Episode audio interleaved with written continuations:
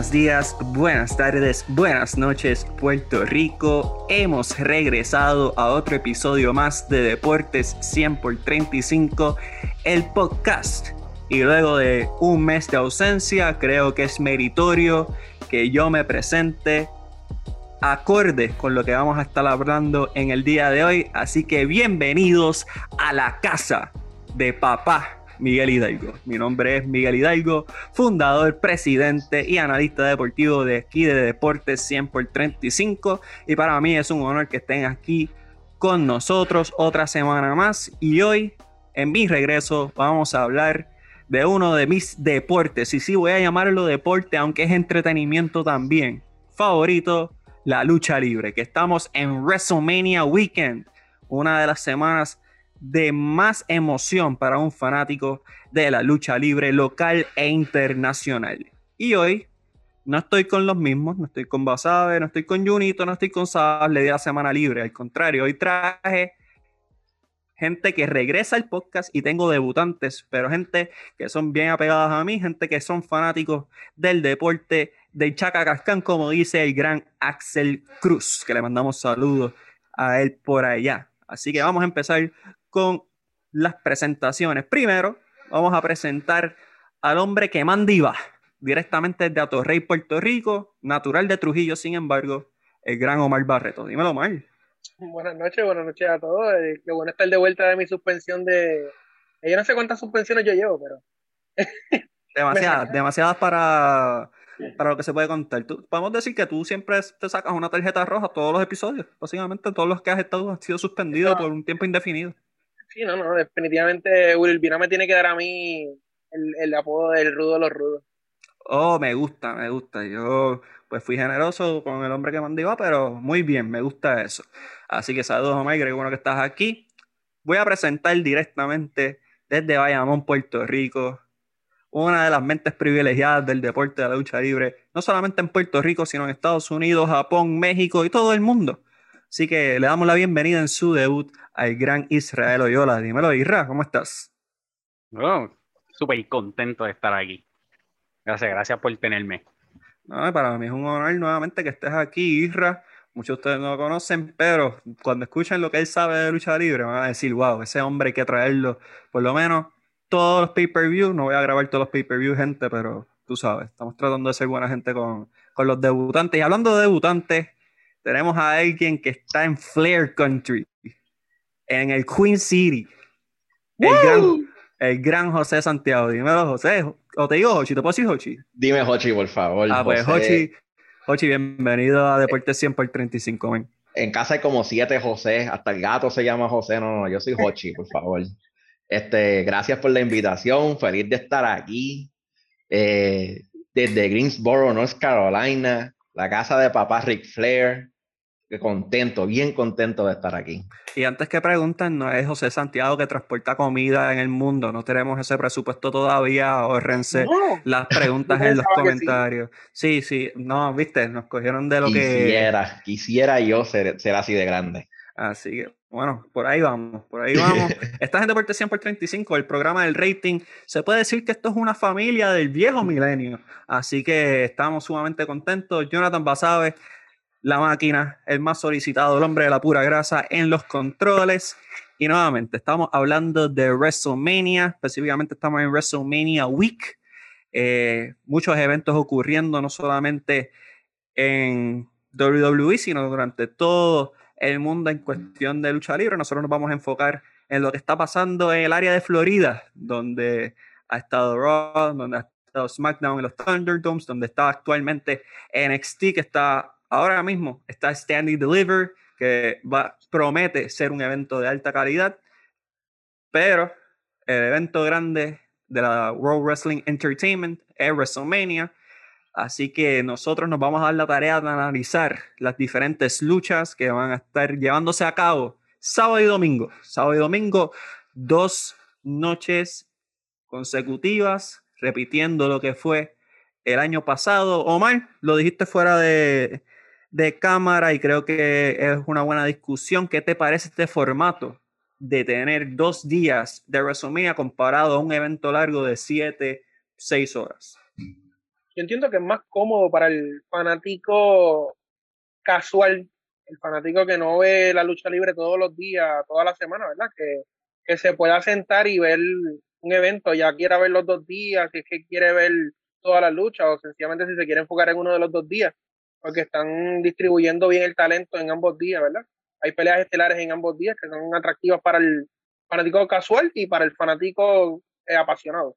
Yo entiendo que eso también le da a ellos una, como quien dice, una un leverage de, de poder también mantener la, ¿verdad? el WrestleMania Week corriendo día tras día con contenido todos los días, lo cual para ellos obviamente el, exposure que crean pues es beneficioso ya que la lucha libre no está en su mejor momento, pero están en resurgir y entonces eso entiendo que para ellos es, es, de, es de, beneficio y, creo que para años siguientes, luego de esta cuarentena, van a seguir con este formato, ya que hasta el momento, por lo que he, visto en tanto en revenue como ratings, como en la misma recepción del fanático, ha sido positivo. Eh, antes de que nos pregunten por qué ustedes son están capacitados para hablar de la lucha libre los fanáticos. pues los, no, nosotros no, fanáticos, los fanáticos. vimos los Monday Night Wars, vimos desafortunadamente el PG-13 era, que todavía estamos pagando el precio de haberlo visto. Vimos el Ruthless Aggression Era y ahora estamos viendo el Women's Evolution y esta nueva versión de la lucha libre moderna, así que creo que tenemos mucho, aparte, aparte obviamente no podemos dejar pasar que nosotros somos IWA, somos fanáticos. Nosotros somos la fanaticada de Puerto Rico. Y nosotros no hay Así mismo. Dos años. Así y nosotros no hay cartelera. nosotros llegamos a una cancha y la gente sabe que nosotros estamos allí.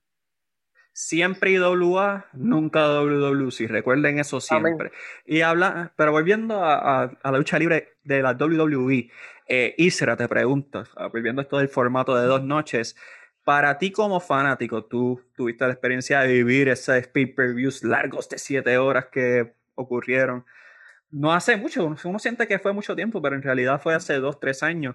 Este, mientras que también viviste esa época de la Attitude Era que los pay-per-views eran seis luchas, tres, tres, horas como mucho, y para encima. ¿Cuál formato tú prefieres como fanático hardcore? Porque ya Omar habló de lo que significa para el fanático casual, pero para el fanático hardcore, ¿cuál formato tú prefieres? Mira, fanático hardcore, prefiero que sea el formato de dos noches.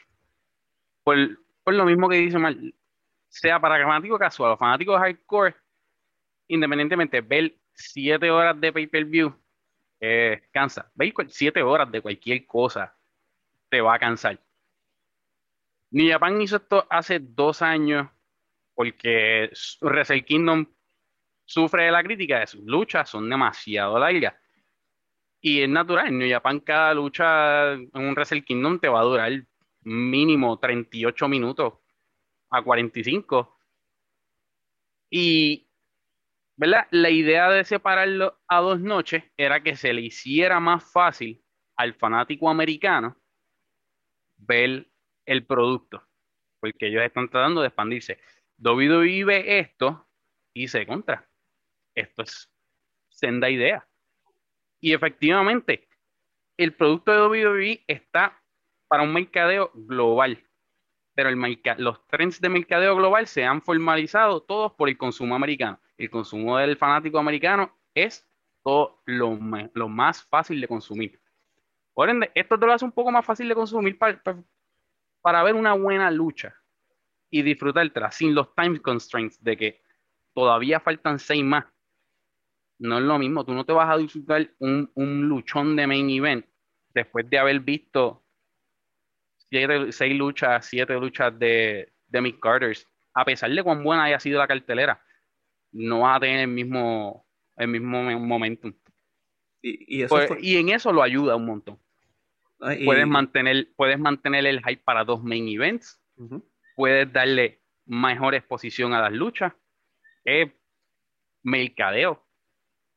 Es all around un, un mejor modelo. ¿no? Y se notaban las quejas de los fanáticos en los pasados años porque nuevamente llegaban al main event, por ejemplo, ese famoso triple threat de Becky, Ronda y Charlotte, el fanático ya estaba apagado. O sea, estaba apagado, había pasado tiempo, uno estaba en Nueva York, por ejemplo, utilizando ese ejemplo, estaban en MetLife Stadium, hacía frío. Y ella llevaba seis horas ahí espetado. La primera lucha fue Seth Rollins contra Brock Lesnar. Ya ahí tú empezaste un hype bien duro. Y eventualmente, oye, no todas las luchas van a poder ser buenas. Muchos de los luchadores te van a decir, yo prefiero o abrir la cartelera o cerrarla. Pero eso es un contexto donde la, la cartelera dura tres horas. Porque es bien difícil tú en el middle of the card poder resaltar un gran luchón. Un ejemplo de esto puede ser Randy Orton contra Seth Rollins hace unos años en San Francisco. No abrió la cartelera, pero fue como alrededor de la segunda o tercera lucha, si mal no me equivoco. Pero todo el mundo se acuerda de esa lucha. Así que creo que es un gran punto. Maximiza el revenue, que eso es bien importante, y más para alguien como Vince McMahon, que lo que piensa es dólares y centavos. Tener un estadio lleno dos noches mm. consecutivas representa un gran ingreso independientemente sea las mismas personas que vayan, después que estén pagando el boleto, a él no le importa. Así que... Le das, un, le das un descanso eh, para que el fanático vuelva, vuelva con energía, vuelva a pompearse. Y, le conviene de eso te podemos hablar nosotros, que vamos a una cartelera de IWA y ya para la segunda lucha estamos roncos. Eso, eso es correcto. O en la, cantina. no, no, no, no, vamos a estar en la cantina, vamos a, vamos a estar roncos. Bueno, vi, yo, vi, con Benny e Irra a Maniferno ganarle Electro el título desde la cantina. Ah, bueno, eso es diferente. Eh, pero hablando del formato como tal, yo quería resaltar algo bien importante de, este año, a, diferencia de otro. Claro. Lo que estamos hablando del formato de dos noches, yo entiendo que fue un plan piloto el año pasado que les dio fruto a lo que hicieron este año. Y yo diría que uno de los grandes logros que me da trabajo decir un grande logro este año, pero uno que tengo que resaltar es que ellos tomaron el tiempo de decir, no vamos a hacer WrestleMania Weekend, vamos a hacer WrestleMania Week. Que en cuestión de las promos que, y de todo el proceso de viaje, de marketing, de advertising WrestleMania, antes lo han hecho. Es una de las semanas donde WWE literalmente costea todo para los luchadores. Y este año dijeron, ¿saben qué? Vámonos con ocho días de lucha.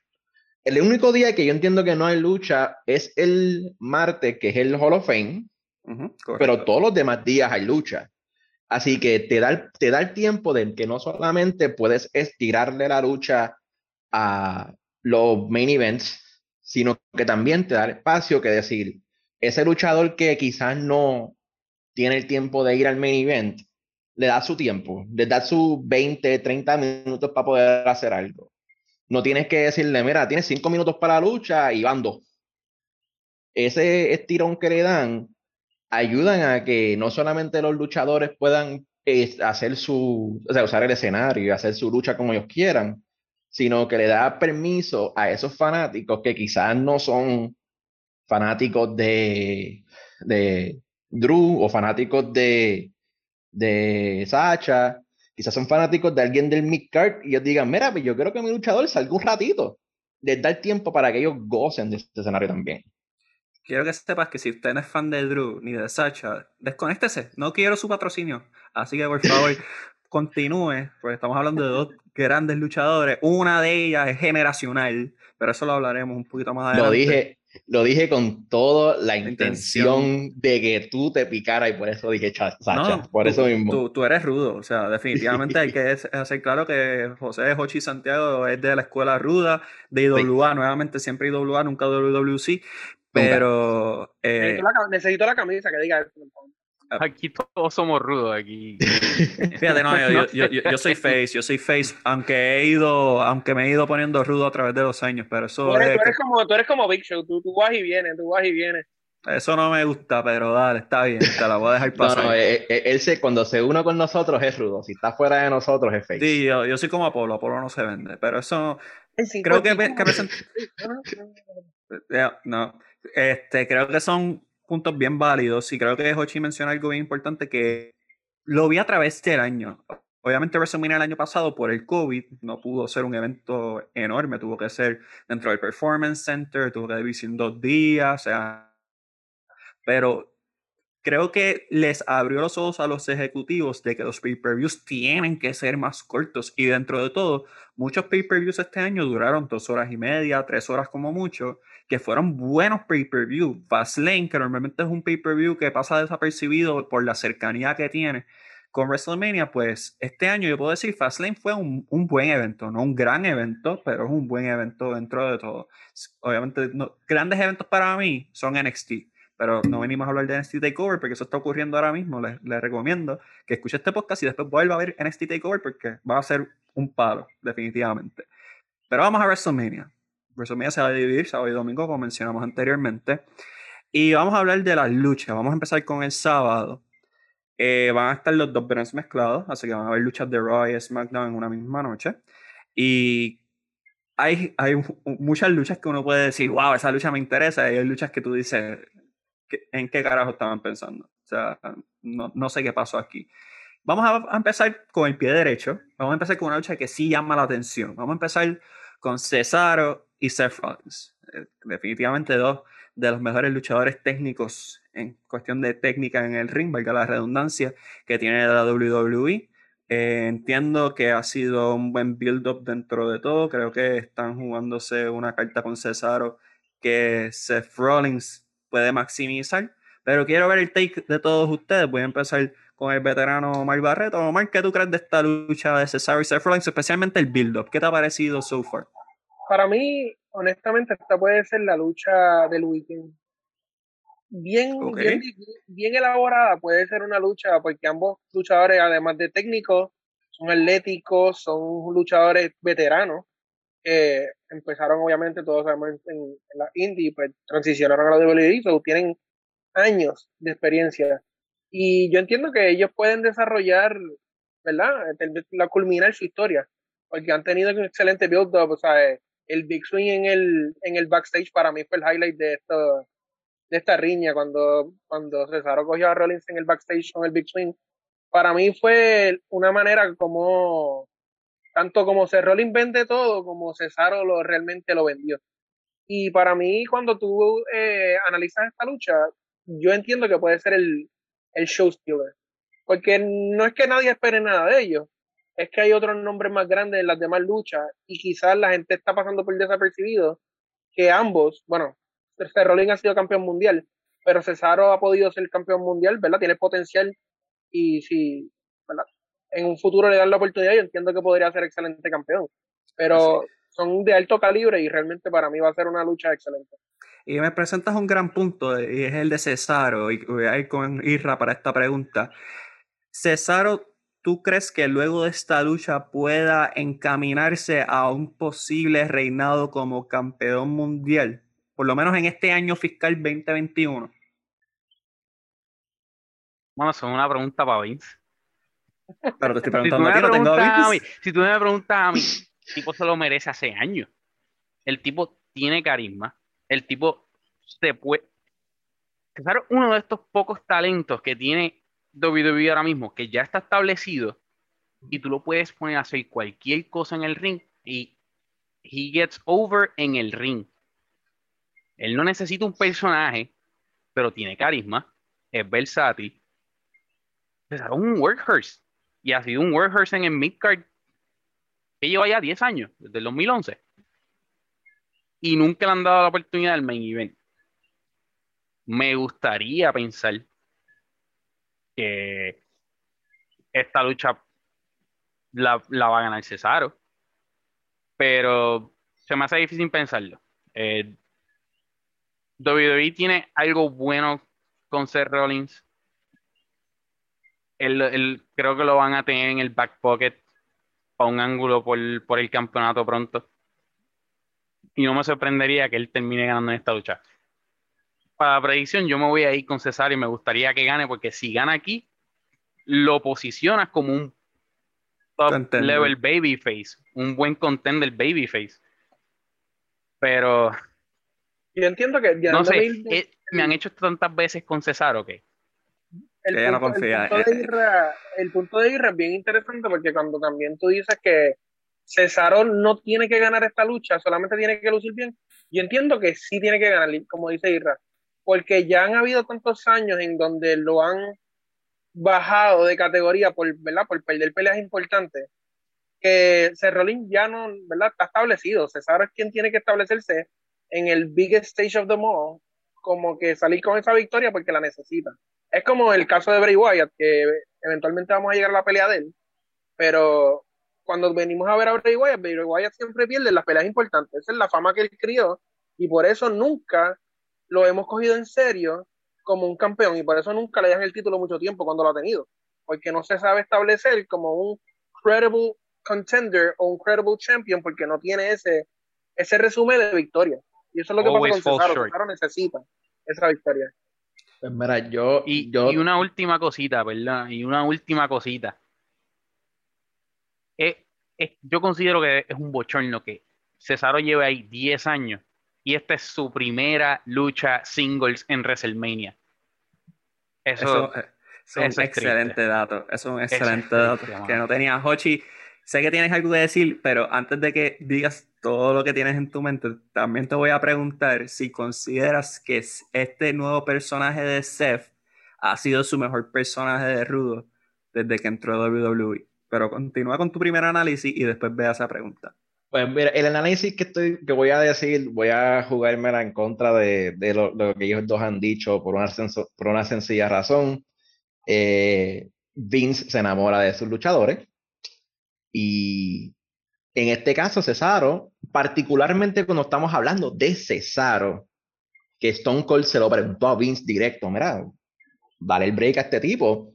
Y Vince como que dijo, pues, he doesn't grab the, the brass ring. O sea que él tiene esa marca de que Vince, mira, ahora mismo le están dando el break. Tiene break de, de estar en WrestleMania. Yo entiendo que va a lucir bien porque el, tipo es un profesional en todo aspecto. Pero yo creo que va a ganar Seth. Porque Seth yo lo veo ahora mismo de la compañía. Sin duda alguna es uno de los mejores heels que tiene la compañía. Esto five, sin duda alguna. Y este ron para mí es de los mejores en cuestión del ser heel, porque cuando tú miras la carrera de Seth Rollins, antes él ya ha hecho básicamente todo lo que un buen heel hace. Ha sido el cowardly heel con The Authority, fue el heel que tenía los dos Stooges 2.0, ha sido el heel oportunista, y todo el mundo se recuerda de cuando él fue para WrestleMania y dijo, aquí es que este, esta es mi oportunidad. Así que ahora que Seth tiene este heel, este personaje de él ser el heel más arrogante, más confiado, que por fin le toca, la confianza de él en ese personaje es tan y tan grande que yo entiendo que Vince va a decir, pues mira, tengo dos opciones. O me voy con Cesaro, que aunque ha estado conmigo por 10 años, ha sido consistente en todo lo que ha hecho, o me voy a ir con Seth, que ahora mismo está, vamos a decir, en su mejor momento. Yo creo que Vince va a coger a Seth. Ok. Haciendo hincapié en eso, yo creo que, como mencionó Omar, si Seth pierde, no pasa nada. En realidad, si Seth pierde, su hit no va a caer, nadie va a pensar que va a decaer su carrera porque Seth ha sido campeón, Seth ha sido la cara de la compañía, Seth es el esposo de Becky Lynch, o sea, la gente, tal vez tú no ves a Becky en televisión, pero we know this as fans. Y es como que e, este tipo es un infeliz. Soy un envidioso, pero que se joda. Así que yo creo que Cesaro tiene que ganar esta lucha, o sea, porque Cesaro, yo difiero de Isra de que tiene carisma, yo no he visto ese carisma, tengo entendido que esto tiene que ver también con los writers, que ellos son los que le dan un libreto y ellos no tienen la libertad creativa que tal vez quisieran tener, pero no he visto ese personaje. Sé que cuando era Claudio, pues claramente demostraba un nivel de carisma, pero no es lo mismo la Indies que el Big League. Así que creo que Cesaro tiene que ganar esta lucha. Dime, dime Isra. Yo te tengo un ejemplo en WWE. The Bar. I don't think The, Bar, was good, though.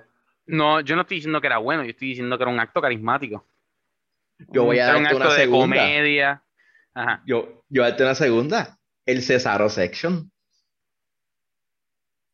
Sí, es que lo que pasa es que tú, si tú estás pensando de que alguien carismático tiene que enamorarte con lo que dice, Oye, no todo el mundo tiene el vociferón que tiene Paul Heyman. Cesaro es un, luchador que te, enamora no solamente con lo que él hace en el ring. Cesaro es un luchador que te enamora con sus expresiones físicas, que se te enamora con su psicología dentro del ring.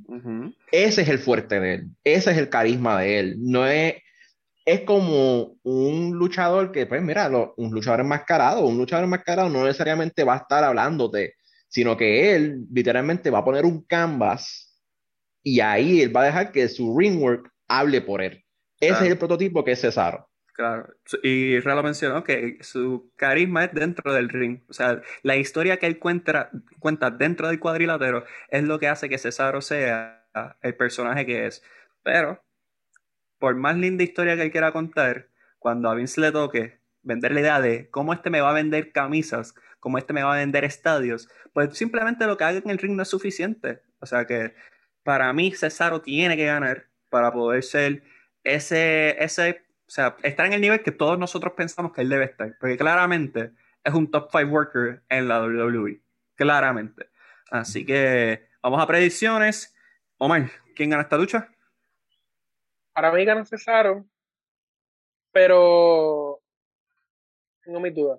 No es un 100% seguro. ¿Cuántos swings le van a dar a Seth? Para mí va a ser el récord. Para mí va a ser 20 swings. Ok, wow. Lo suficiente es como para venderte las camisas que tú dices que no vende. Ok. ¿Quién gana esta lucha?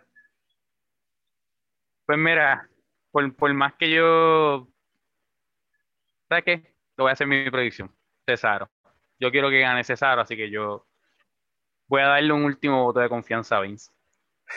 Le, has dado mucho a través de los años. Es, es, como tú dijiste. Si Seth Rollins pierde, no pierde nada. Vamos a ver, ¿y tú, Hochi? ¿Quién tú crees que gana esta lucha? Yo voy para Seth. O sea, aunque Seth Rollins perdió contra Randy Orton y después ganó el campeonato en un mismo WrestleMania, para mí Vince va a ver el commodity que es Seth y va a decir, mira, yo no, no creo que él vaya a perder. Yo creo que va a ganar Seth. Yo quiero que gane Cesaro, claramente quiero que gane Cesaro, pero estoy con Hochi que yo creo que Vince ha demostrado a través de los años que no tiene esa visión fuera de sus muchachos, que son un select few. Así que creo que gana Seth. Va a ser un luchón, sin duda va a ser una de las mejores dos luchas de este weekend. Omar piensa va a ser la mejor y, en verdad no tengo potestad para decir algo diferente. Un último comentario acerca de esto, que yo pienso que aunque Cesaro gane, de nada vale que gane y que luego no hagan nada con él. Tienen que ganar para luego integrarlo a una historia más, ¿verdad? más importante, porque ganar la Rolling no es ningún easy feat, ¿eh? es, un buen nombre para, para, sencillamente establecerlo en ese main event card. Pero al igual que integraron a Drew McIntyre hace un año atrás, de la nada lo integraron al main event, pueden hacer lo mismo con, con Cesaro. Lo que, lo que necesita es esta victoria, pero tienen que hacerlo bien, porque de nada vale ganar y no hacer nada con él después. Muchacho, tú pides consistencia donde no hay. Tú pides consistencia donde ya me han dejado saber por años. Esto es una relación tóxica que nosotros tenemos con este hombre y nosotros, o sea, la, única, la única consistencia es, que cualquier cosa puede pasar. Exacto, cualquier cosa puede pasar. Pero no pasa lo que debe pasar. Si todo lo que se supone que pasa pasara, no estuviésemos teniendo este podcast, todos seríamos felices como fanáticos. Y hablando de cosas que no deben pasar, pero pasan, vamos a hablar de Braun Strowman y Shane McMahon. Vamos a partir la premisa de que ninguna historia de Raw está bien construida. Y estoy dispuesto a, a, discutir eso con quien sea. Ninguna de las historias está bien construida, pero no hay una peor que esta.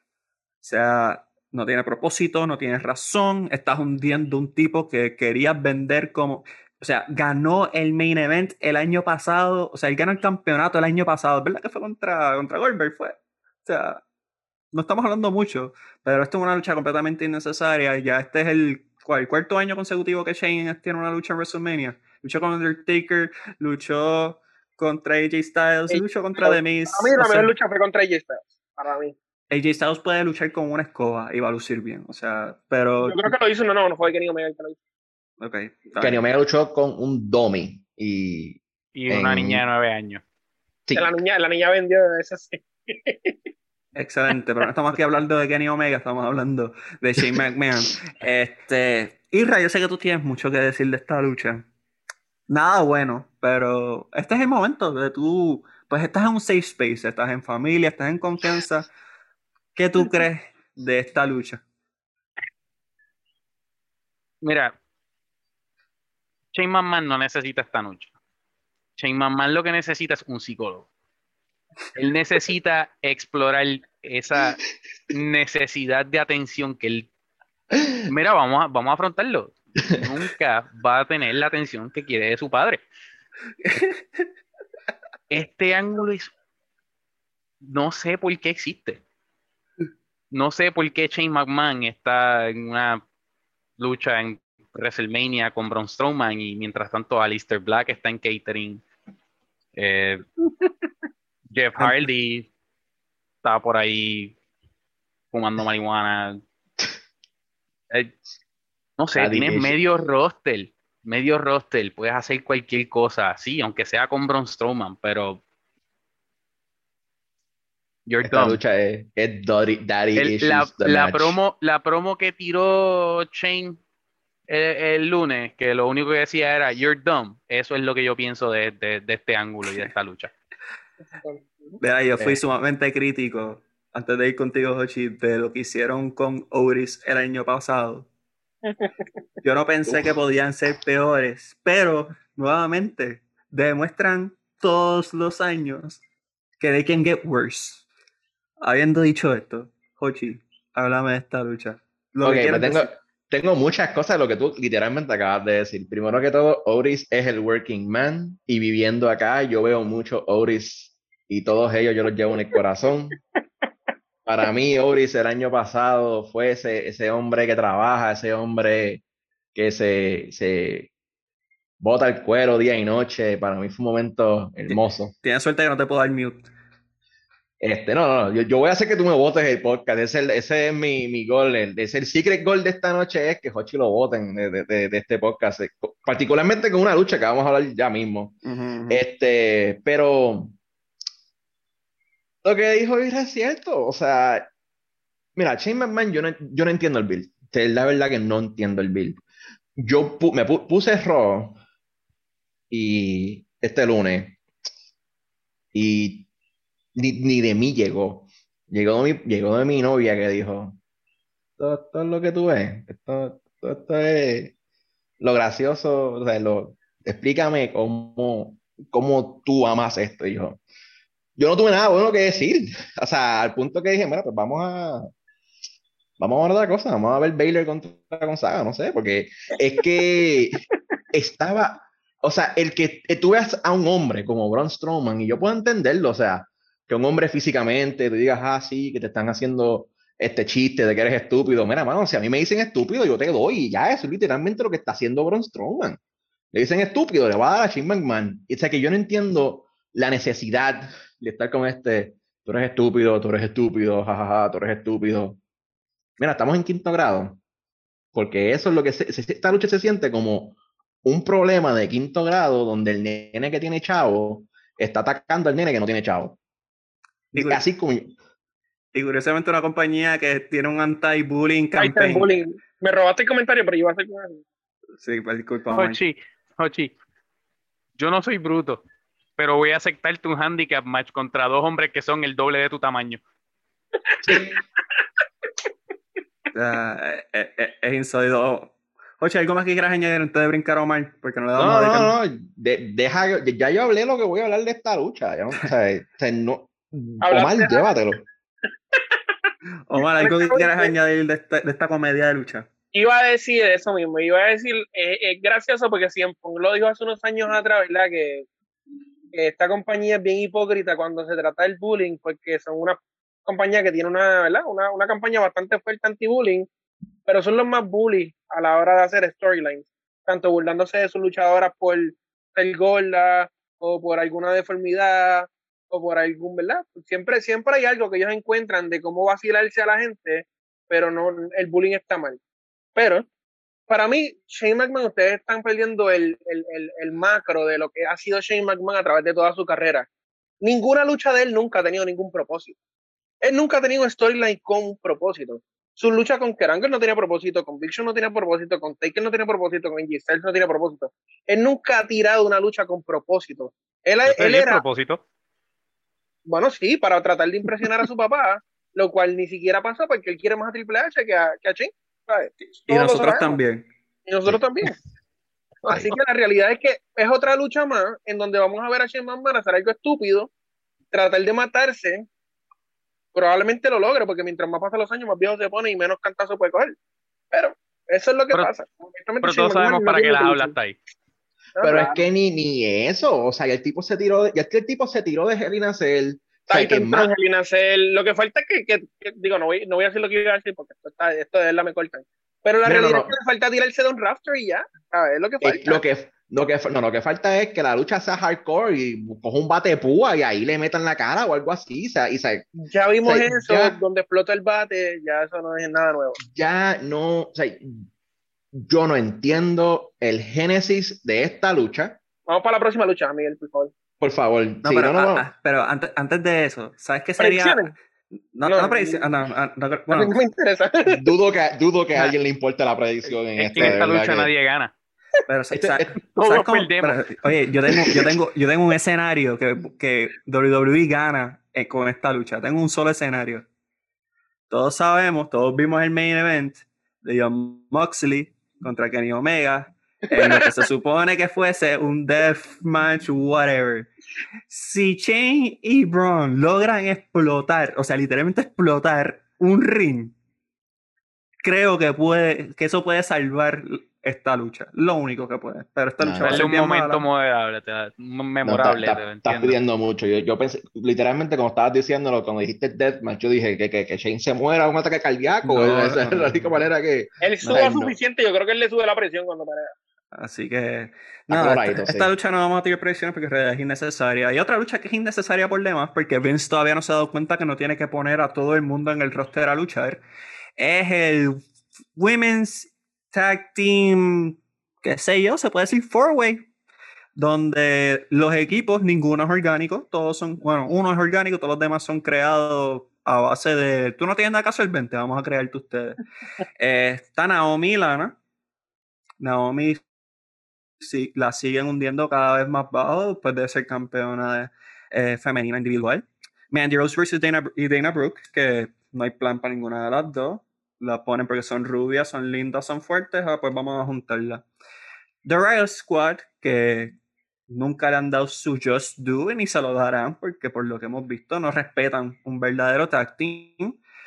Iconics y Natalia y Tamina, las dos luchadoras más veteranas del roster, las dos luchadoras más menospreciadas de todo el roster. Y el que gane esta lucha se va a enfrentar el día después a Nia Jax y a Shayna Baszler, que también están perdiendo el tiempo. Y van habiendo, a perder. habiendo dicho esto, Omar, ¿quién tú crees que gana esta lucha? ¿Y cuál crees que sea el desenlace cuando se enfrenten a los Female Tag Team Champions, que son Nia Jax y Shayna Baszler. Mi opinión es que Natalia y Tamina van a ganar esta lucha por el, por el hecho de que son las veteranas de la lucha y, y dentro de todo son las que como tal contrastan con lo que ha sido el tag de Shayna Baszler y Nia Jax. Como tal, ¿verdad? Un powerhouse, una técnica. Yo entiendo que un poquito, ¿verdad? De lógica, buscándole en algo a la lógica esta lucha, pues es que quieran ese contraste entre ambos tag de igual manera, no veo a Naya Jax y a Shayna Baszler perdiendo el título. Tampoco le veo ningún más de dos estrellas a esta lucha. realmente no hay mucho que decir sobre ella. Isra, que, misma pregunta. ¿Qué tú crees de esta lucha del sábado y qué crees que va a ser el desenlace el domingo? Mira, mano. Yo. Esta lucha no me hace sentido. Esta lucha es como si le hubiesen dicho a Vince, mira, nos falta, nos falta una lucha, tenemos un espacio. Vince miró catering, vio 10 mujeres paradas en una fila y dijo, esas 10 que están ahí, ponlas en una lucha de Seoda. Las promos han sido exactamente eso. todas paradas una al lado de la otra, eh, igual que se ven en la foto de la, promo, haciendo nada. somos competencia, pero no nos queremos matar. Estamos aquí todas vacilando. Y la clásica, el, running, el running de todos los años. En este equipo, running. Viene el próximo equipo, sácalo del ring, viene el próximo equipo. O sea, es, repetitivo. Y honestamente, pues, la de Naomi son un comedia. Dana Brooke y Mandy Rose son rubias. Rayo Squad y, nunca, nunca han hecho nada, ni cuando las tenían en trío, ni cuando las rompieron, no hicieron nada, las volvieron a juntar, existen. Natalia versus Tamina. Bien, gracias. Billy Gay, no entiendo por qué la sacaron de Iconics y lo que van a hacer todas las semanas es tratar de ponerla con un partner diferente. Vamos a hablar de eso, vamos a hablar de eso. Porque eh, Iconics, entiéndase Billy Kay y Peyton Royce, eran una de las parejas más estables y más sólidas desde NXT. Desde NXT era una pareja que se complementaban muy bien, son mejores amigas, hacen buenas promos, son bien annoying, pero a la vez un annoying que, de lucha libre que, te gusta ver, que tú dices como que qué graciosas son. Exacto. Y que tengan este chiste con la división femenina en tag team después de que pasó todo un pay-per-view. O sea, ellos le dedicaron un pay-per-view a las féminas, creando este Female Revolution que se estaba vendiendo tanto gracias a las Four Horsewomen, entiéndase Sacha, Charlotte, Becky y Bailey, que lo que han hecho es dejarla caer por completo. O sea, la realidad del asunto es Sacha y Bailey lo extendieron de más. Eh, fue gran feudo, fue un gran feudo, pero lo extendieron de más. Las Iconics las rompieron sin razón. Este Riot Squad no le están haciendo justicia específicamente a Ruby Riot, que es tremenda luchadora. Eh, en realidad no tienen un plan. Claramente no tienen un plan. Y esto también tiene que ver con los Riders de Raw. Hochi, algo que quieras decir de esta lucha en específico. Pues mira, mano, yo, yo, te voy a contestar muchas de las preguntas que tú acabas de hacer. La primera en cuestión de lo que está pasando con las mujeres, mira, esto llena el cuota. Este, llena el cuota, eh, busca, decir que somos pro mujer y que tenemos mujeres, están ahí, tú las ves. Y ha, es, y ha sido así durante todo el transcurso desde que pasó el Women's Revolution como tal. esa, esa, es la razón de por cual todos estos tag teams están aquí. La segunda, mira, la única razón por la que esta lucha pasa, yo creo que es porque el contable de WWE vio en la nómina que estas mujeres tienen que cobrar por WrestleMania y dijo, pues vamos a ponerlas a luchar y las promos son eh, literalmente cuadrando el contable diciendo, mira, estas son wins, ¿estás, seguro que son estas las que tenemos. A estas son las que le vamos a pagar. Ah, ok, cool, Y así lo tiró porque no... Sinceramente, en cuestión de predicciones, eh, eh el, segundo grupo que dijiste contra, ah, contra estas tipas y, y mira, otro, y como dirían un pan a nosotros, pues otro smoke break, porque de verdad que no, no hay otra. Es, triste porque irónicamente lo que fue Dakota Kai y Raquel González contra Shayna y Naya fue un excelente build fue algo que tú pudiste haber construido para WrestleMania. Porque, oye, Dakota Kai es excelente worker. Sí tenías el plan de Raquel González con Io Shirai en NXT. Hay que ver qué pasa ahí. Pero eso era una buena alternativa. Ganaron el Dusty Rose Classic. Pues vamos a meterle a WrestleMania. Tengo un mes para crear una muy buena historia. Así que creo que es una oportunidad perdida.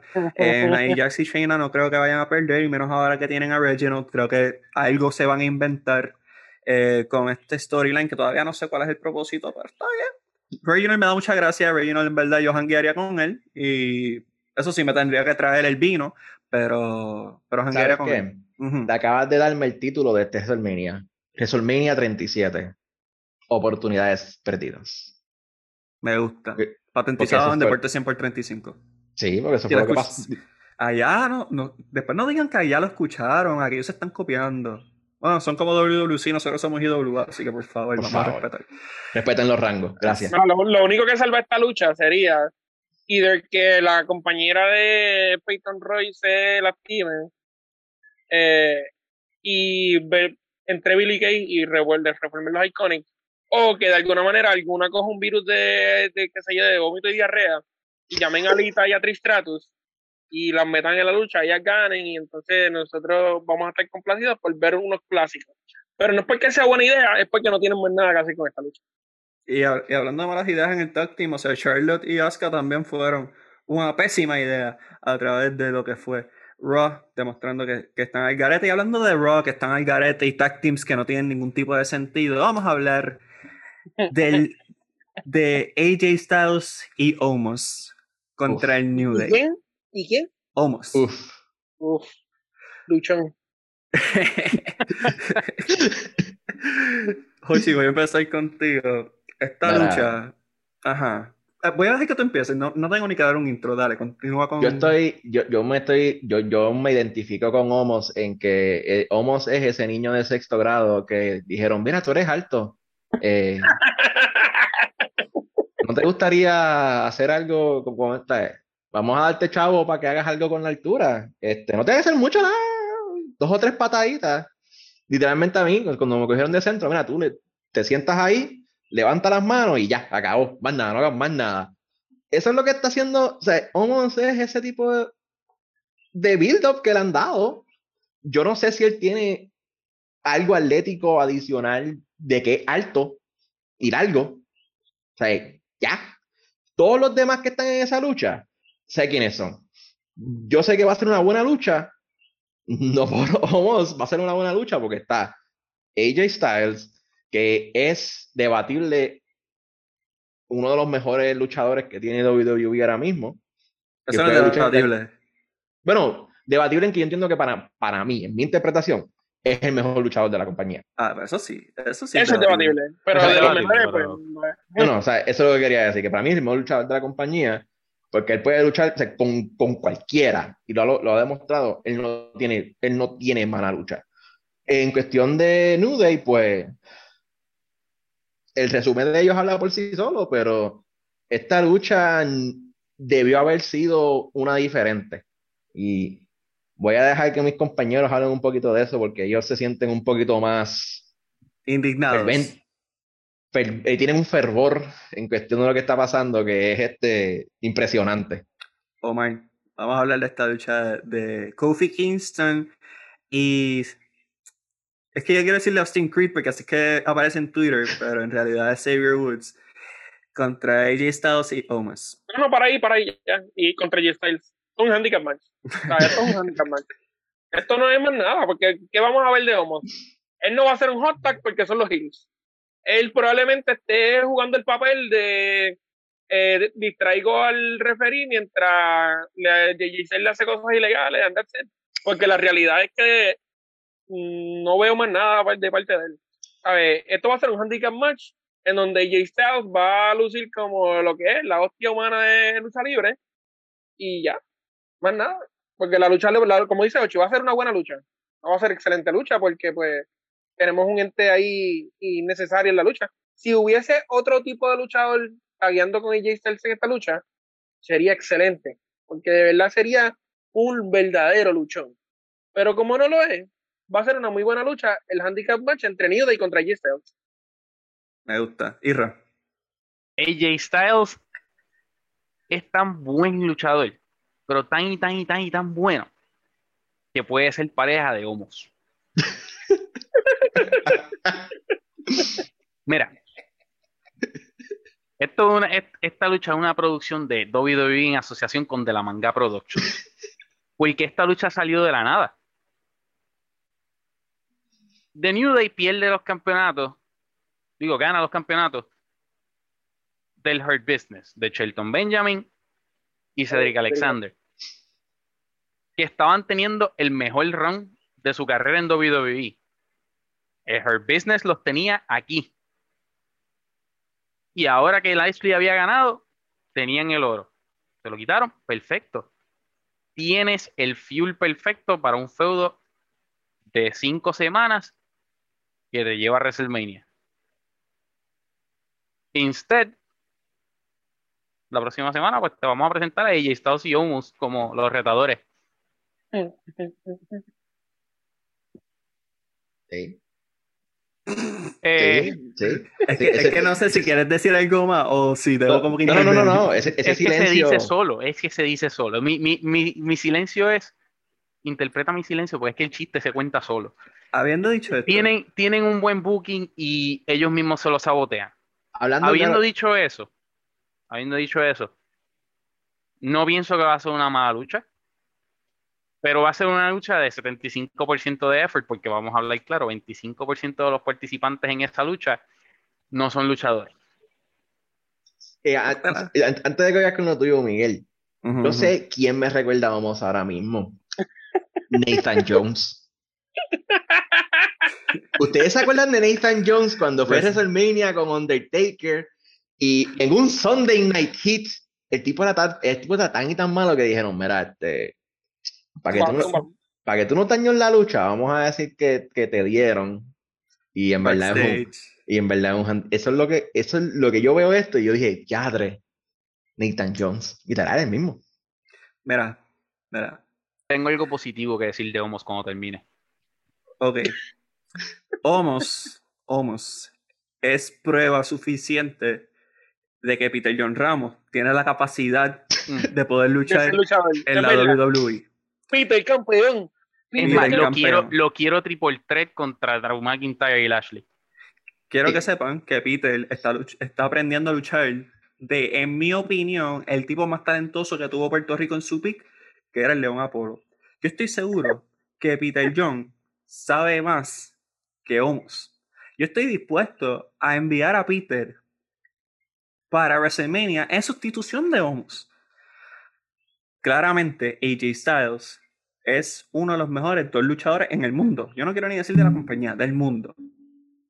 Él va a hacer lucir a todo el mundo, que no es muy complejo, porque va a hacer lucir a Xavier Woods, que es un luchador relativamente decente, muy, o sea, muy limpio, nada espectacular, pero muy, muy clean. Y Kofi Mania, que sigue demostrado que Vince odia a los negros, porque de un momento épico que fue Kofi ganar el campeonato, lleva dos WrestleManias consecutivos, cuyo el plan con él ha sido, eh, vamos a ponerlo aquí con esta, a ver qué podemos hacer. Así que, desafortunadamente, para Kofi Kingston y AJ Styles, ellos van a tener que cargar la lucha. Yo quiera sea más un one-on-one entre ellos que cualquier otra cosa. Pero, en mi opinión, no hay razón para que AJ Styles y Omos ganen. Más que esto es una lucha titular. New Day ganó el campeonato hace cuánto, un mes. Maybe less. Y un mes. Así. Este, en realidad no, ve- no veo propósito para que ellos pierdan la lucha. Habiendo dicho esto, estamos hablando de los Bookers de Raw. So, mi predicción es que AJ Styles y Omos van a coronarse campeones. Hochi. ¿quién tú tienes ganando esta lucha? Yo creo que gane AJ Styles y eso es todo lo que voy a decir de verdad. No, no, no quiero- vamos, va- vamos a pasar la página, por favor. Ir- Irra, antes de pasar a la próxima página, Irra.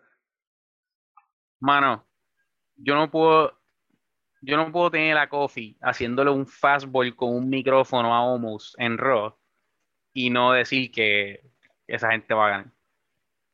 Yo, yo entiendo que es muy temprano para quitarle los campeonatos a, a New Day.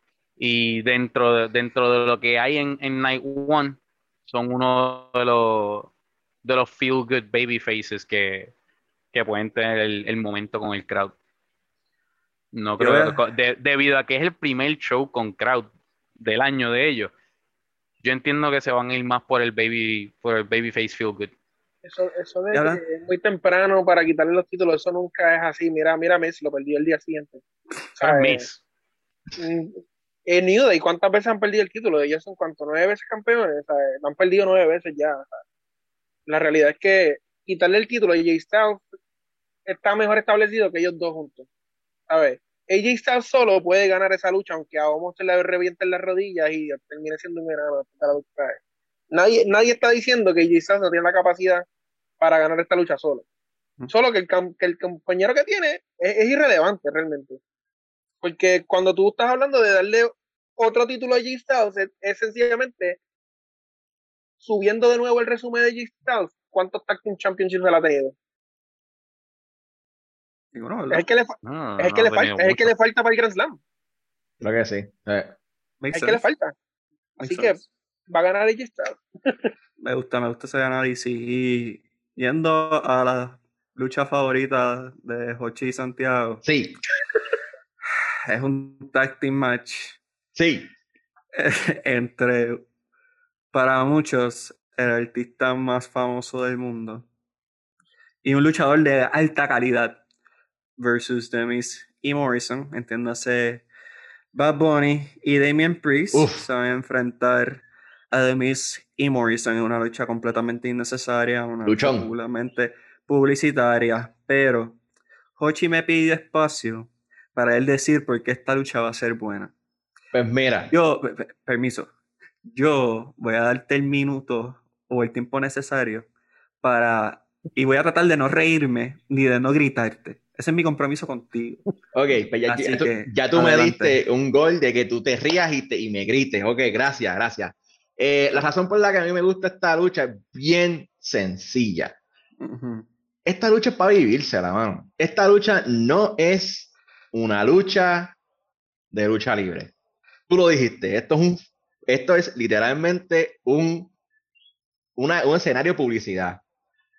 La razón por la que a mí me gusta esta lucha no es ni por Bad Bunny, no es por, no es por mis- de de verdad los segmentos es un vacío con esto y lo otro.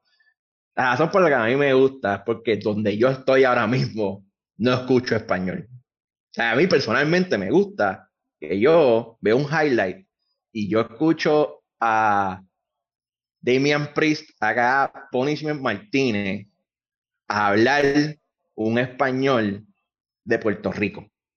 Y pues, o sea, él se crió en Dorado, eh, fue, él, él fue de Nueva York a Dorado y, y así, así- sido su vida que yo lo escucho a él hablando con ese tono puertorriqueño y como que ese vacilón, o sea, ellos se lo están viviendo. Eso es lo que a mí me gusta. Que está Bad Bunny, que a, a mí me gusta la música de Bad Bunny, pues mira, esa parte para mí es un poquito irrelevante, voy a decir la verdad. Pero esta lucha no es para el fanático hardcore. Esta lucha es un show publicitario y es para que la gente que diga, oye, ¿tú te acuerdas de WWE? Mira, pues sí, te está luchando Bad Bunny ahí. Entonces tú ves cómo sale en el nuevo día, tú ves cómo pone Molusco un post en Instagram. Esta lucha es como Vince diciendo, pues mira, tengo a este artista que yo no entiendo nada de lo que dice, eh, no hace flippy shit como hacen todos los demás. Eh, ah, pues, y, y ellos tienen, la cosa es que ellos tienen, ellos también tienen comunicación por años, porque cuando Bonnie estaba con Luyan, se pasaban en los eventos. Bad Bunny tiene una canción de Google T. Stone Cold le sale un video y tiene una canción donde sale Ric Flair. O sea que ya hay por año una, hay una relación. Yo me la estoy viviendo. Yo me estoy gozando que el español bonito de Puerto Rico se está escuchando los lunes en Raw. Y sé que no lo voy a escuchar cuando vaya a Bad Bunny, pero por lo que fue, me la viví. Eso es lo que me gusta. Terminaste. Sí, acabé. Ok. Uno, que sea la última vez, para, cual- para cualquier persona que venga de Puerto 100 por 35, que se mencione a Didi Luyan en este programa. sea la última vez, primera y última. Es más, si puedo censurarlo, vas a ver si puedes censurar eso, te lo agradecería. ¿Sabes qué? Por, por- por- por- eso nada más el DJ Luyan de nuevo para que pase, para que tengan que censurarlo de nuevo. blipéalo, por favor. Ah, habiendo dicho esto, me presentas un buen argumento. Creo que la nostalgia te está sobrellevando, pero es sumamente entendible. Llevas mucho tiempo en los Estados Unidos, así que puedo entender tu, tu punto. Así que muy, muy bien expuesto. Te felicito. Dijiste Gracias, unas gracias. estupideces como DJ Luyan, pero pues que, que se puede, no puedo esperar Pero es- perfección. Es que la lucha es una estupidez. O sea, eso es lo que pasa. Tú tienes que matar como siete neuronas que tienes en la cabeza para poder entender por qué esta lucha pasa. Y ahí es que tú la puedes gozar. O sea, tienes que. Es más, pon, pon tu, tu cantante de reggaeton favorito en la cara de Bad Bunny y gózate que tienes a Damian Priest hablando de un español que tú dices, oye, Damian Priest chinchorrea los domingos. Damian Priest se pasa en las jipetas por ahí en el campo, obligado, lo hacía por lo menos. Eso es lo que me gusta de esto. Yo me la estoy viviendo como puertorriqueño, sinceramente. Felicidades, felicidades. Gracias, gracias. Eh, Isra, ¿tienes algo que añadir a esta lucha? Mira, como dijo Hochi, este es el Celebrity Appearance. Bad Bunny está bien pegado. Esa es la realidad. No es mi favorito, pero me he entretenido. Y tengo que dársela. Para ser un Juan del Pueblo que canta, que llegó ahí a hacer dos o tres cosas que, que el año pasado todavía no sabía hablar inglés en Jimmy Fallon. Se ha tirado unas promos decentes. Se ha tirado mejores promos que muchos en el roster que ya han desaparecido, los tienen en catering.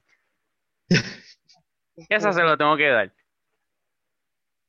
Por lo demás, entertainment value. Ha sido comédico, ha sido engaging. Triple H dice que él se pasa metido en el Performance Center. So, a lo mejor yo, yo entiendo que va a sorprender. Se va a saber mover un poquito. No te va a tirar un luchón, pero por lo menos tengo una expectativa de que él va a llegar allí y va a tirar una lucha básica. Bueno, Más allá de eso, esto es una lucha de entretenimiento y está buena. Eh, pues, Eh, han habido peores. Sí, cla- claramente. Omar, dime. Mira, lue- luego de ver el documental de You Can't Kill David Arquette, yo entiendo que las celebridades entienden la responsabilidad que conlleva, ¿verdad? Participar en un evento de este calibre, No es, no es por decir Bad Bunny es el tipo más pegado del mundo, lo es. Pero no es tan solo eso, él está literalmente putting in the work, él está literalmente invested de la historia. ¿Cuántas veces hemos visto esto pasar en los años pasados que vienen celebridades? Nunca. O realmente los vemos, hacen un appearance y se van. Nadie está realmente invirtiendo el tiempo en desarrollar una historia para que su lucha tenga relevancia, lo cual no la tiene, pero los medios se la van a dar, porque es Bad Bunny. Siendo esto el caso, me alegra porque Damian Priest está recibiendo el ¿sabe? está recibiendo la publicidad que no hubiese recibido cuando lo subieron al main roster. Por él solo no iba a recibir esta publicidad, nunca, jamás en la vida. Y también me alegra que Missy Morrison, aunque la gente critique que pudieran estar haciendo algo mejor con ellos, la realidad es que no. Porque probablemente los iban a tener en el tag team con Homo y AJ Styles. Y, ¿sabes? La realidad es que para tenerlos en una lucha irrelevante, es mejor tenerlos en una lucha irrelevante que tiene publicidad. Y ellos son muy buenos workers. So, básicamente, yo entiendo que para proteger a la celebridad, no creo que vaya a salir lastimado.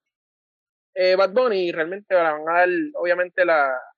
Yo entiendo que le van a dar tiempo suficiente para desarrollar una buena lucha alrededor de Damian Priest. Bad Bunny como que va a tener sus spots y va a ser mejor lucha que la que esperamos realmente porque pues él no es un luchador. Sí. Y es la única lucha que nació en WrestleMania que lleva desde enero hasta acá consistentemente todos los lunes. Una historia realmente, una Sí. historia, la han contado. Increíblemente, no es un hace- excelente punto. Yo, yo vine Dime, preparado para esta lucha. Di- yo di- te lo dime, dije. Di- dime, dime, Isra, disculpa por la interrupción.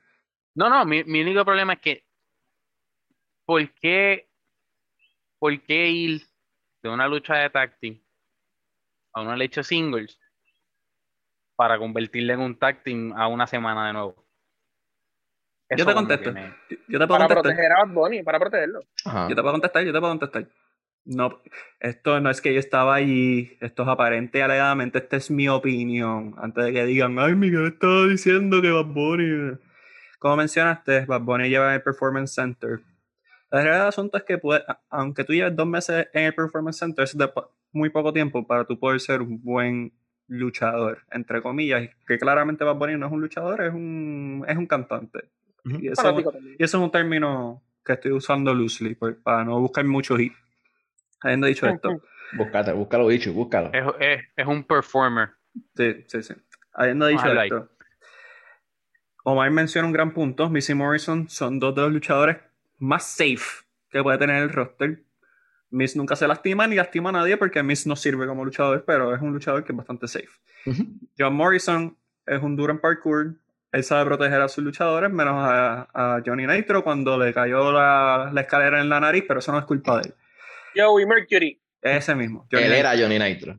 Él era Johnny Knight. La misma, es la misma mierda. Honestamente, la misma mierda. Punto es que esta lucha Lo único bueno que tiene es que tienes un Damian Priest que claramente está ready para ser un solid mid-carter con potencial a ser un main event star en el ojo público, y no solamente en el ojo del fanático hardcore como nosotros, sino también del público general, que son los que están comprando la camisa de Bad Bunny sin saber nada de lucha libre, Mm. que son los mismos que, que cantan Booker T sin saber quién es Booker T, que son los mismos que ven video y dicen, ¿quién es ese calvo haciéndole esa movida de lucha libre a, a esto? Stone Cold Steve Austin, gente, Stone Cold Steve Austin, respeten. Mm.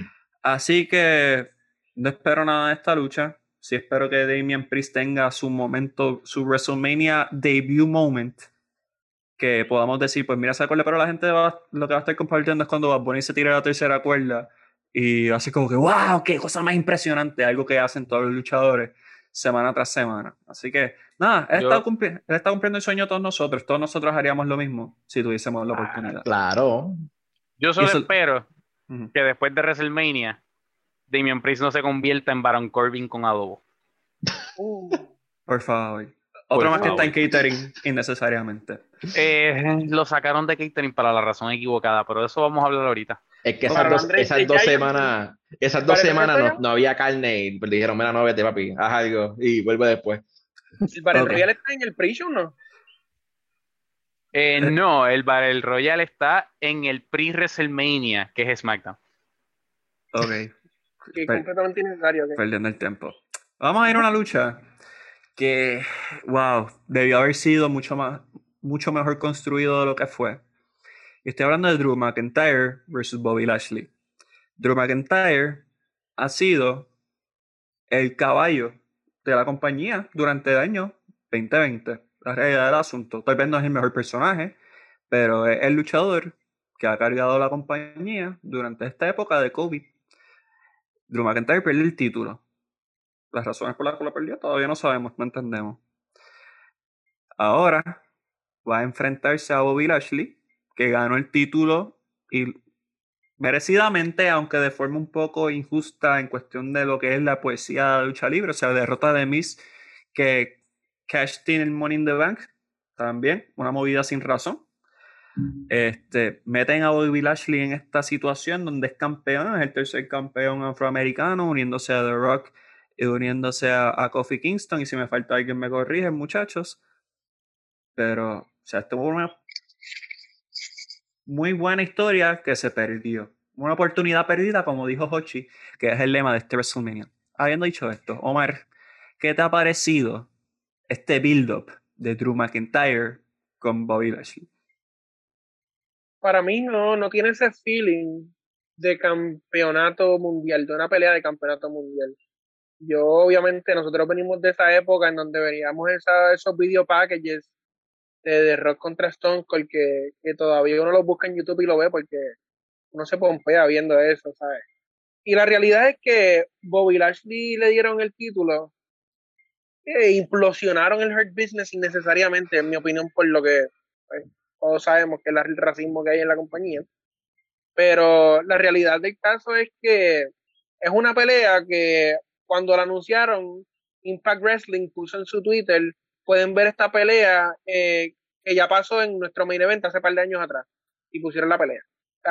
La realidad es que es una pelea donde son eh, luchadores que WWE trató de desarrollar, se rindió con ellos, los votaron, se restablecieron en las indie, en otras compañías, y regresaron ya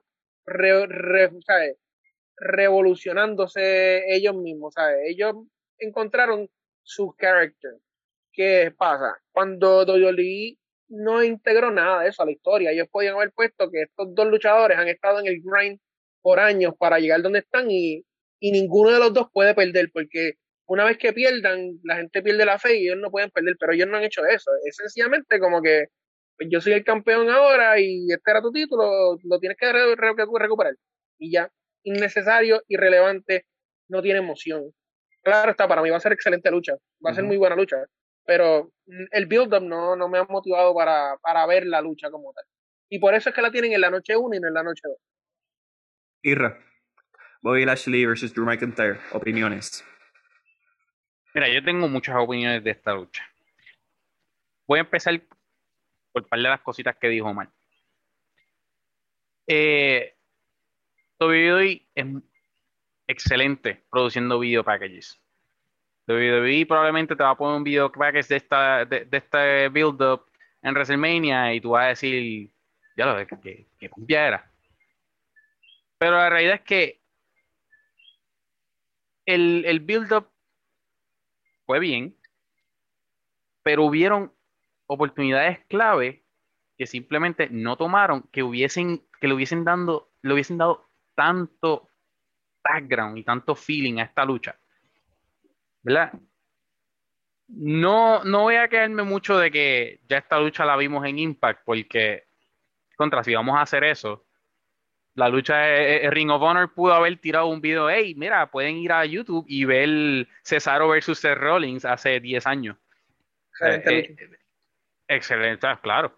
Pero, vamos, eh, hubiese sido un buen build-up que WWE te diera el background de, mira, estos tipos se reinventaron y se encontraron y han luchado a través de toda su carrera por X y Y razón, algo similar a lo que le pasó al video package con, con Sheamus. Pero WWE no te va a hacer un video, un video package ni te vas a, a hypear una lucha que, de sus luchadores en una compañía que no le ha comprado su video library todavía. Así que, ¿cómo podríamos darle más significado a esta lucha? Sencillo. Drew McIntyre perdió, el título por una razón que parece estúpida. Pero era un buen setup el Hurt Business tenía su plan para llevar a, Lashley el campeonato y llegar como campeón en WrestleMania. Suficiente para sacarte por el techo y tú querer tu título para atrás. En el camino te encuentras un roadblock. Y en Fastlane tienes una lucha por el number one contendership contra Sheamus. Eso le hubiese dado tanto significado a esa lucha en Fastlane. Una lucha que fue tremendo luchón, pero le quitaste el significado en el Go Home Show, anunciando para WrestleMania Bobby Lashley versus Drew McIntyre. A seis días. Entiendo que esa movida le dolió. Le, dolió el booking. Y finalmente, llegamos al hype. Íbamos bien con el Hurt Business. Tenemos un handicap match pompeamos la lucha porque ahora el resto del Hurt Business no puede estar en ringside. Ok, vamos a desmantelar el Hurt Business y en dos semanas vamos a traerte a Baron Corbin. ¿Por qué? ¿Cuál es la necesidad? Esa, esa parte, pues, no la vi venir y me dolió. Pero más allá de eso, la, lucha yo espero que sea excelente. Vas a tener el MVP, MVP probablemente va a coger un Claymore en algún momento de la lucha. Me hubiese gustado que, el resto de Her Business también, pero pues este, lo, hemos visto con Naomi, lo hemos visto con, con Kofi Kingston, lo estamos viendo ahora con el resto de Her Business. No puede haber mucho negro sobresaliendo en la WWE. You gotta keep them in line.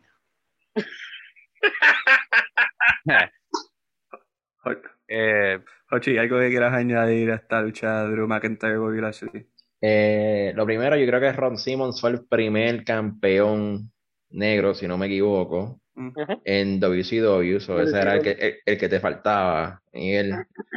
Eh, mira, todo lo que han dicho volviendo al tema de, de, WrestleMania 37, oportunidades perdidas. Aquí hay muchas oportunidades perdidas. Eh, primero con, con el build-up de esta lucha, tumbando el Hurt Business. Oye, podías haber hecho algo con Hurt Business, nivel lo mismo que hicieron con con Undisputed, con Era en NXT.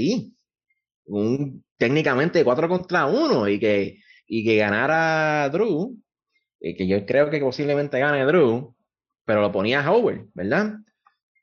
Adicional, los dos styles de, de estos luchadores son styles fuertes. Bobby Lashley es un powerhouse, Drew es un powerhouse, que si lo haces el booking de esta manera, aunque ellos dos siendo Powerhouse, puede que sea una lucha corta.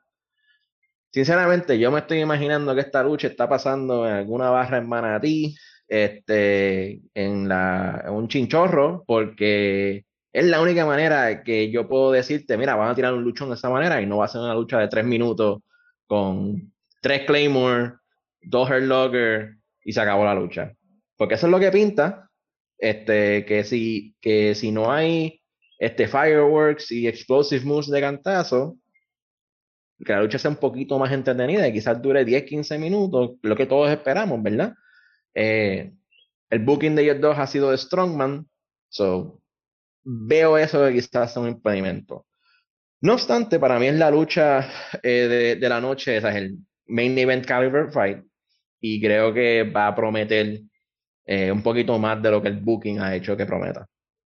¿Quién gana? Y empiezo contigo, Jochi, que fuiste el último que hablaste. Eh, voy con, yo entiendo que Drew va a, va a capture el title para que Moral siga bajando en WWE, que lleva bajando ya por dos semanas desde que explotó el Hurt Business. Irra. Yo entiendo que debería ganar Lashley como superestrella que acaba de llegar al spotlight y está en su mejor momento. Pero tengo que, tengo que irme con, con Hochi. Eh, el historial de. ¿Hochi va a ganar la lucha? Sí, yo voy a ganar la lucha, ese es el. Hochi va a llegar allí con un Secret Money in the Bank y se va a robar el campeonato. Estoy cerquita, sé lo que no le he dicho. El viernes yo voy a guiar allá 12 horitas para llegar a, al no Guíe, no, no guíe, te va a quedar sin espalda. Por viaje. Bueno, la, la, otra opción es irme en el avión y todavía no puedo. Es privado, ya es privado. Vince paga, olvídate de eso. Es verdad, es verdad, es verdad, es verdad. Omar, predicción. Para mí gana Lashley. Honestamente, al, al, establecerlo en un main event card como un campeón, tú no puedes sencillamente un mes después bajarlo. Pueden hacerlo, eh, perdón. Ellos probablemente lo hagan porque eso es lo que hacen, disparate. Pero en mi opinión, no deberían hacerlo. Deberían mantener a Lashley en un main event. Ya, ya, la, ya Drew McIntyre estuvo un año, como tú bien dijiste, cargando la compañía en, como campeón. Mi opinión, Lashley puede hacer lo mismo. No importa el color de su piel. A ver, importa realmente que sea negro, la realidad es que él tiene la capacidad para ser campeón de esa compañía y cargarlo en este momento y que restablezcan el Hurt Business porque realmente fue una mala movida implosionarlo. Y lo del color de piel no le importa a nadie, menos a Vince McMahon. O sea, a ninguno de nosotros nos importa que Bobby Lashley sea afroamericano, ni nos importa que Drew McIntyre sea escocés o lo que sea esta semana. Habiendo dicho esto, eh, como mencionaron, Drew fue ese hijo prodigio que no dio el, palo cuando se supone, se fue y lo recibieron con brazos abiertos, después que se convirtió en una estrella legit, sufriendo sus propios méritos. A Bobby Lashley se le, ha hecho un disservice durante esta segunda estadía en WWE. En la primera, pues, no le dieron la bola, porque era la era de John Cena y Randy Orton, que uno puede pensar que todavía sigue siendo así, Bobby Lashley llega a WWE, se espera que tenga una pelea con Brock Lesnar, que es lo que siempre ha querido. No pasa. Lo ponen como el chillo de Lana en una pérdida de tres meses. Una falta de respeto, sabiendo que Bobby Lashley tiene como seis hijos con su esposa.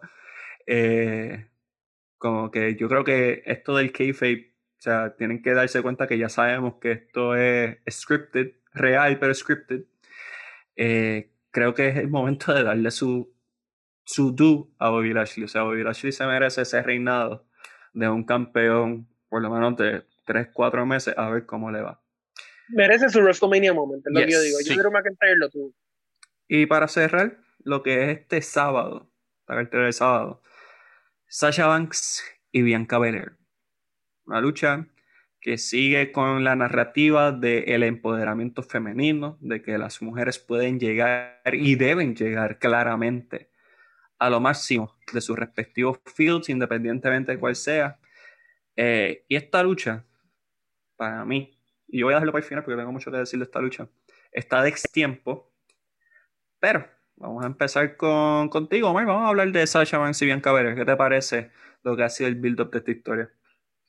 Para mí esta, esta es una historia excelente más allá de, obviamente, son dos mujeres afroamericanas, que básicamente no sé cómo Vince, ¿verdad? Decidió quién ganó, quién va a ganar, porque pues, no tiene, es un, es un debate en su mente.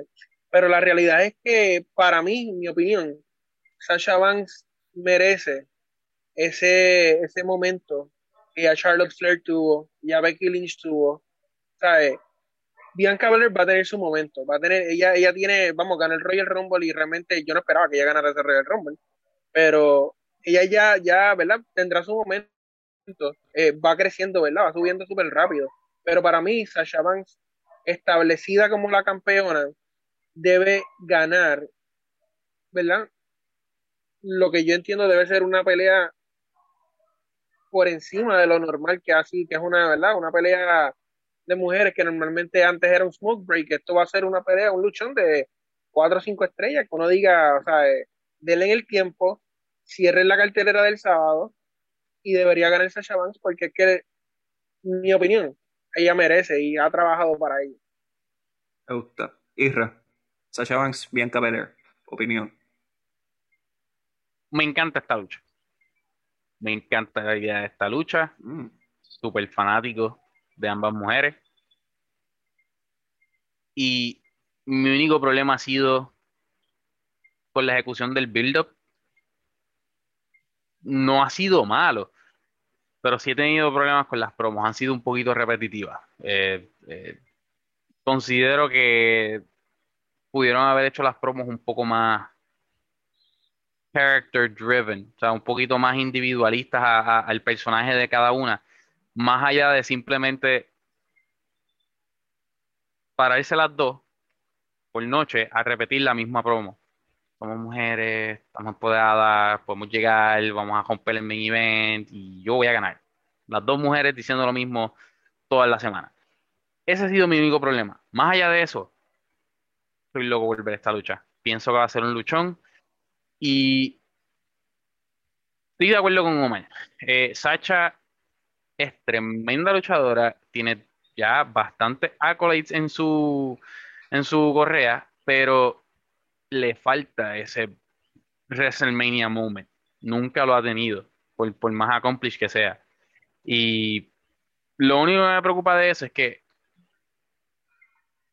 WWE tiene una, un mal hábito de coger superestrellas como Belair, llevarlas al, al main event no necesariamente su momento, porque Belair es joven, o sea, ella podría perder aquí, Sacha tener su WrestleMania moment, y más adelante en su carrera Belair llegar ahí, pero me preocupa que WWE con su historial simplemente pues se olvide de ella, como ha hecho con tantas otras eh, personas. mira, ahora mismo, mira ahora mismo lo que pasó en Raw, tú tienes una división femenina de... ¿Cuántas mujeres hay en main roster entre los dos ahora mismo? Más de 25 25 30 y apenas vinieron a decidirse por Rhea Ripley para Asuka los otros días. tienen un mal hábito de, de olvidarse de la gente. Más allá de eso, pienso que Sacha debe ganar esta lucha y yo esperaría que no sea el último main event ni oportunidad por el campeonato de Belair porque de mis favoritas, de, de las luchadoras que están upcoming y, estableciéndose ahora, es, mi favorita. Ochi, Sacha pues, Banks, Bianca Belair. Pues estoy de acuerdo con todo lo que han dicho y entiendo que Sacha, este es su momento como tal. Aunque la persona que está llevando el build-up en cuestión de momento de la lucha es Bianca, eh, por ganar el Royal Rumble como tal y en la posición que está. Yo entiendo que no.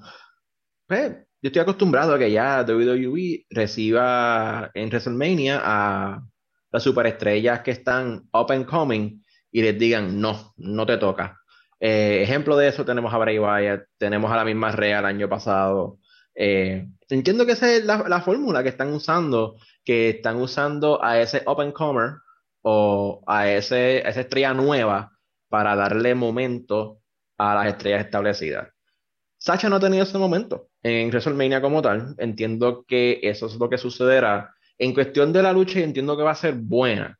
Mi única preocupación con la lucha como tal es que Bianca, eh, entiendo que quizás los nervios y la experiencia le afecten un poco, que creo que posiblemente el momento sea un poco grande.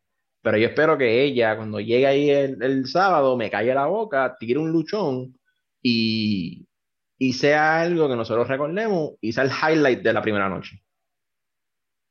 Están ready, ¿verdad? Porque saben que para esto que yo grabé. Sí. Ok, so, en mi opinión, Sacha Banks es la mejor luchadora del mundo, por encima de cualquier otra. No hay una luchadora que pueda hacer lucir a otra persona mejor que Sacha Banks.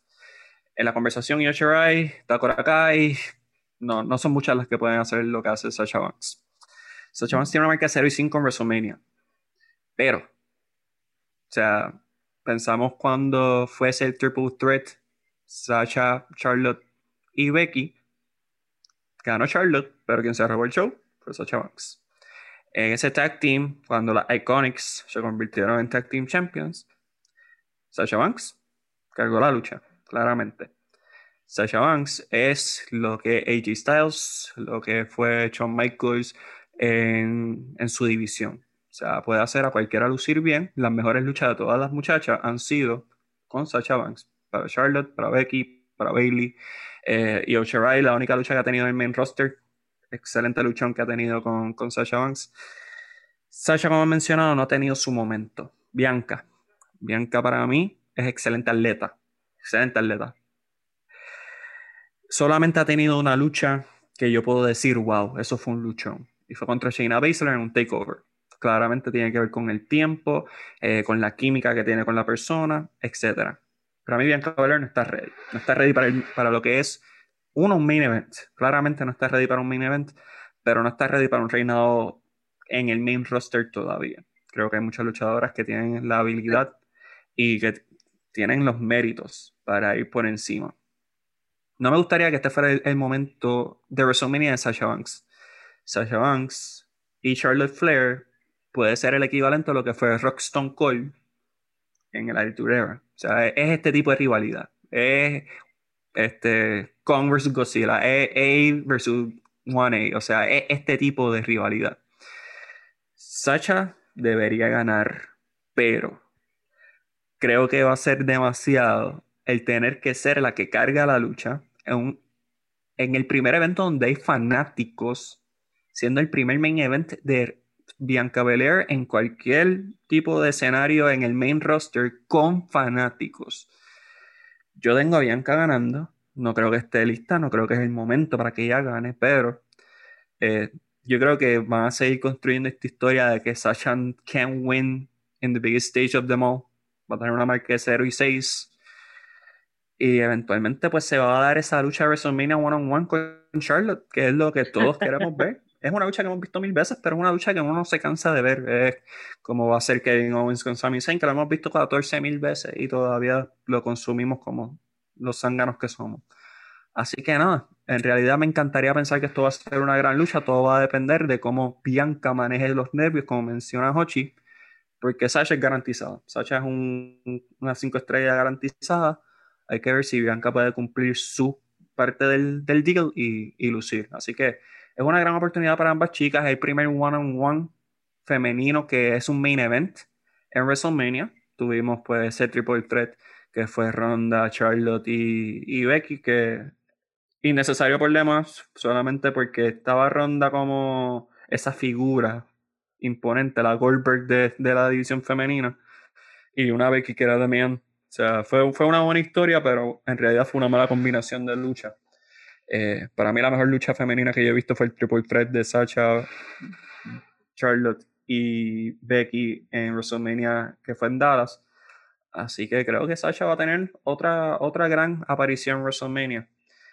Así que estaremos muy atentos a esta lucha. Y con esto culminamos esta primera parte del análisis de podcast de WrestleMania.